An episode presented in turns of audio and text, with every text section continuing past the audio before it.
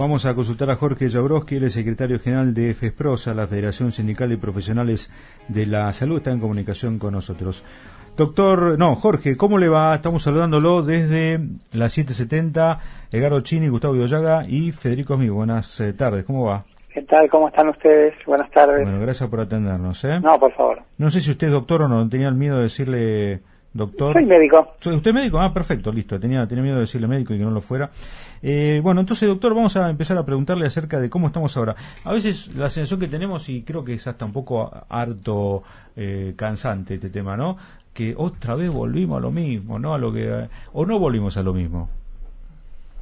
No, es decir, a ver, eh, hay una cuarta ola que seguramente va a tener características distintas de la primera, la segunda y la tercera, porque en el medio hay un expertise en cuanto al manejo y también está la vacunación que no previene la enfermedad, pero atenúa eh, la sintomatología y la hace menos grave.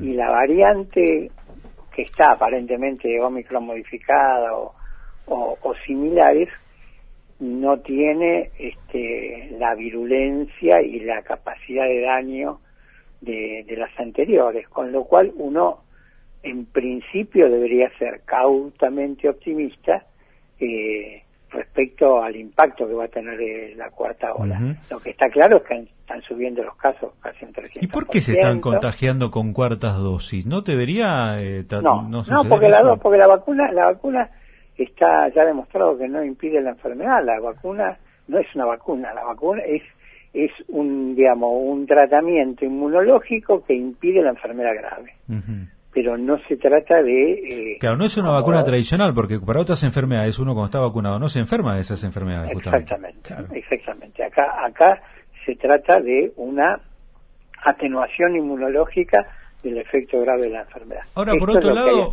por otro lado, doctor, eh, lo que está pasando también es eh, un cierto relajo, ¿no? Que a veces funciona eh, cuando se va acabando, por decirlo de alguna manera, no el efecto de la vacuna que dura cuánto cuatro o cinco meses, ¿no? Que ahí justamente baja la, el efecto de la última vacunación fuerte, que fue en enero después de la ola esa fuerte que de mitad de enero, que fue realmente, creo que nos contagiamos todos, yo me contagié en ese momento, eh, y es como que cada cuatro meses más o menos está viniendo una, una ola, ¿no? Coincide justo cuando baja, eh, digamos, la intensidad de la vacuna. No, aparentemente hay un ciclo mundial porque eh, hubo un rebrote en Europa importante, sobre todo en Alemania, hubo un rebrote en China muy grande que los llevaron a, tomar medidas extremas eh, de a lo chino de aislamiento, ¿no?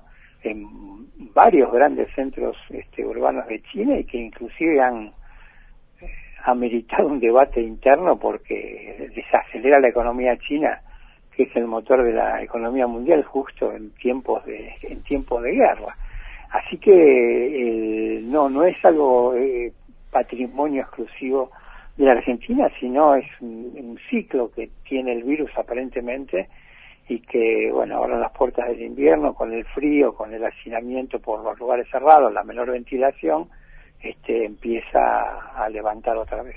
Eh, Sakomsky Gardochini, buenas tardes, ¿cómo te va? ¿Qué tal? ¿Cómo estás? Bien, eh, ¿cómo lo encuentra a los trabajadores de la salud esta, esta situación constante y además este, con otras enfermedades, ¿no? Que pueden convertirse también en una suerte de epidemia. Sí, sí, no, la, esta ahora aparición de la viruela del mono, mm. obviamente la gripe tradicional, la bronquiolitis en los chicos a ver, a ver encuentra con mucho laburo, ¿no? Eso sin, sin lugar a dudas, pero ¿en qué condiciones? ¿En qué condiciones? Tenemos que decir con, con claridad, nosotros mañana vamos a una jornada nacional porque no ha habido cambios estructurales en cuanto a las condiciones de los trabajadores de la, de la salud. Por ejemplo, a ver, el Comité Operativo de Emergencias, creado por la ley Silvio, que es el Comité de Protección de la Salud de los Trabajadores, no funciona hace un año el Ministerio de Salud no lo convoca y nosotros cada reunión que tenemos, porque nos reunimos con el Ministerio de Salud cada 20, 40, 60 días como mucho, a tocar las distintas agendas, eh, no se convoca a la Paritaria Nacional de Salud para discutir condiciones de trabajo, lo hablamos con el mismísimo presidente Fernández en la reunión que tuvo la CTA Autónoma con él en octubre. Él dijo estar de acuerdo con la paritaria nacional de salud, no se ha movido un pelo. Y lo mismo este, en cuanto a, al tema de la precarización laboral. En los hospitales nacionales y los hospitales a mí como Garra, el Cruce de Varela, el 80% del personal está en condiciones precarias hace muchísimos años. O sea, no cambió nada desde antes de la pandemia a, esta la situación actual, nada, no no se ha mejorado no, nada. hubo un momento de un momento de focalización y de aplauso y de héroes y de mm. Contratos que después desaparecieron, de inversión en dinero que centralmente fue para respiradores y vacunas y equipos de protección personal que al principio de la pandemia no teníamos, eso hay que reconocerlo, ese tuvimos más equipos de protección personal, tuvimos vacunas, es verdad, los trabajadores de la salud fuimos prioritarios, pero en, las condiciones de trabajo estructural que necesitan ámbitos de discusión y decisiones políticas profundas, no, no se avanzó nada. Y este, hablando con un altísimo funcionario del Ministerio de Salud, cuando le decíamos, pero a ver, si el presidente está de acuerdo en la paritaria nacional de salud, si ustedes en el Ministerio están de acuerdo, ¿cuál es el problema? dice que no se puede llamar una paritaria nacional de salud sin plata y no hay decisión de poner la plata. Entonces, hay, hay, hay una traba que tiene que ver con la situación económica del país y la falta de decisión de invertirlo en salud pública. En la, en la jornada de mañana hay una demanda, obviamente, del orden también salarial, que hay que decir que es en prácticamente todo el país, Tierra del Fuego, Chubut, Córdoba, Reconquista, Rosario, Santa Fe, Catamarca, Neuquén, Chaco, La Rioja, la ciudad de Buenos Aires. Eh, y se habla de, de una exigencia de un salario inicial de 140 mil pesos. En general sí, estamos trabajando con lo que plantea Teindex, que eh, nos da cada mes eh, la variación de lo que sería la canasta de consumos básicos, no la canasta familiar, la canasta de consumos básicos para una familia tipo en el área metropolitana, que para este mes está en 154 mil pesos.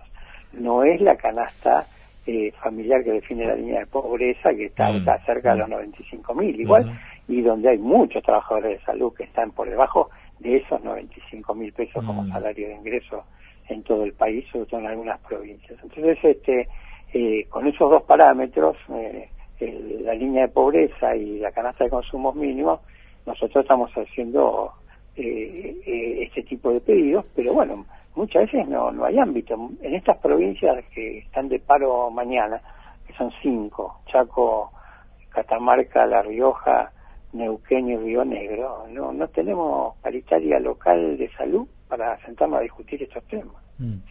Gracias, doctor, por esta comunicación. Le mandamos un saludo y le agradecemos no, por favor, eh, gracias a ustedes. Buenas tardes. Hasta luego. El doctor Jorge Jabrowski, secretario general de FESPROSA, que es la Federación Sindical de Profesionales de la Salud.